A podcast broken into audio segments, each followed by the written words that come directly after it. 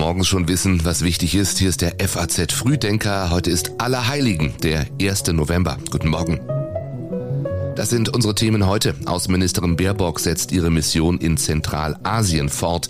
In Dänemark und in Israel wird gewählt und Eintracht Frankfurt träumt vom Achtelfinale der Champions League. Dazu gleich mehr. Hier noch die Meldungen der Nacht in Kürze. Aus Protest gegen die Wahlniederlage von Bolsonaro haben Demonstranten in Brasilien landesweit wichtige Verkehrsachsen lahmgelegt.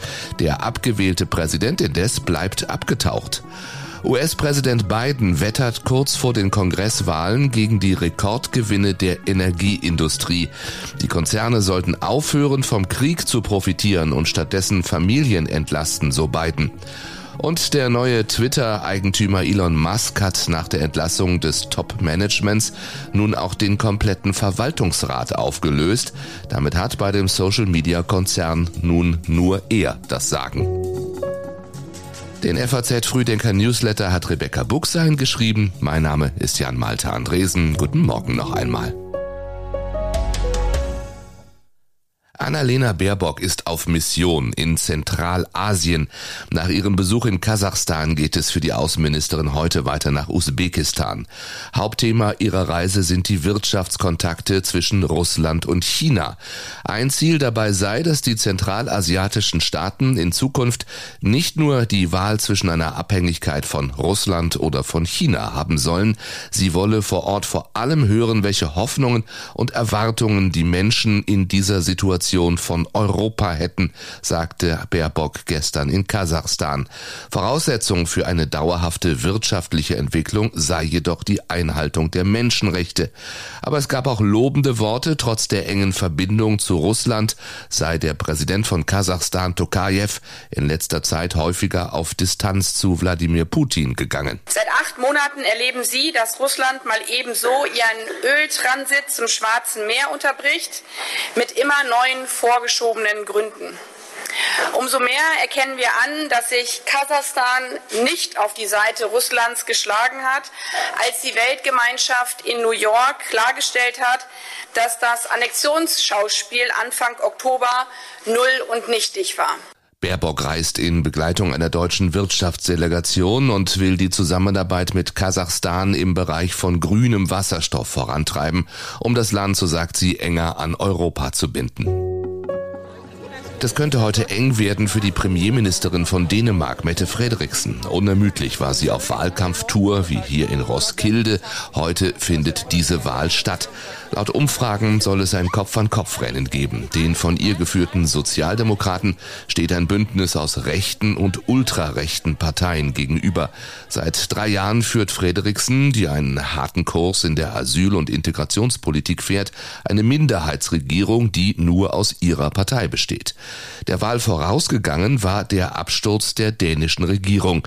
Sie hatte vor zwei Jahren alle 15 Millionen Nerze keulen lassen, um die Corona Ausbreitung zu verhindern. Nur leider fehlte die rechtliche Grundlage dafür, was sich kurze Zeit später herausstellte. Der Abschlussbericht zu der Causa hatte das politische Kopenhagen in Erregung versetzt. Frederiksen hatte daraufhin Anfang Oktober Neuwahlen verkünden lassen. Und nu beder vi om et fornyet mandat tirsdag den 1. November, hvor Danmark skal til valg. In der politischen Landschaft Dänemarks ist einiges in Bewegung. Seit der Wahl vor drei Jahren sind alte Parteien abgestürzt und neue entstanden. Für eine Überraschung könnte die neue Moderatenpartei von Lars Löcke Rasmussen sorgen. Der frühere liberale Ministerpräsident und seine Partei stehen in Umfragen bei rund zehn Prozent der Stimmen. Und auch in Israel wird heute gewählt, zum fünften Mal in gut dreieinhalb Jahren. Und diese Parlamentswahl könnte zum Comeback des langjährigen Ministerpräsidenten Netanyahu werden. Der 73-Jährige spaltet nach wie vor das Land. Anhänger glauben seinen Erzählungen, dass eine von Linken besetzte Justiz es auf ihn abgesehen habe. Seine Gegner halten ihn für korrupt und fürchten, dass er versuchen wird, den Rechtsstaat zu demontieren. Netanyahu steht wegen Korruption in mehreren Fällen vor Gericht. Umfragen zufolge sind das Pro- und das Anti-Netanyahu-Lager gleich stark. Auch deswegen haben viele Sorgen, dass sich das rechte Parteienbündnis religiösen Zionismus an einer von Netanyahu geführten Regierung beteiligen könnte. Das liegt vor allem an Itamar Ben-Gvir, einem politischen Brandstifter, der seine Anhänger gegen Palästinenser aufstachelt. Dort in den Palästinensergebieten hat man keine Hoffnung, dass die heutige Wahl zu einem friedlicheren Miteinander führt.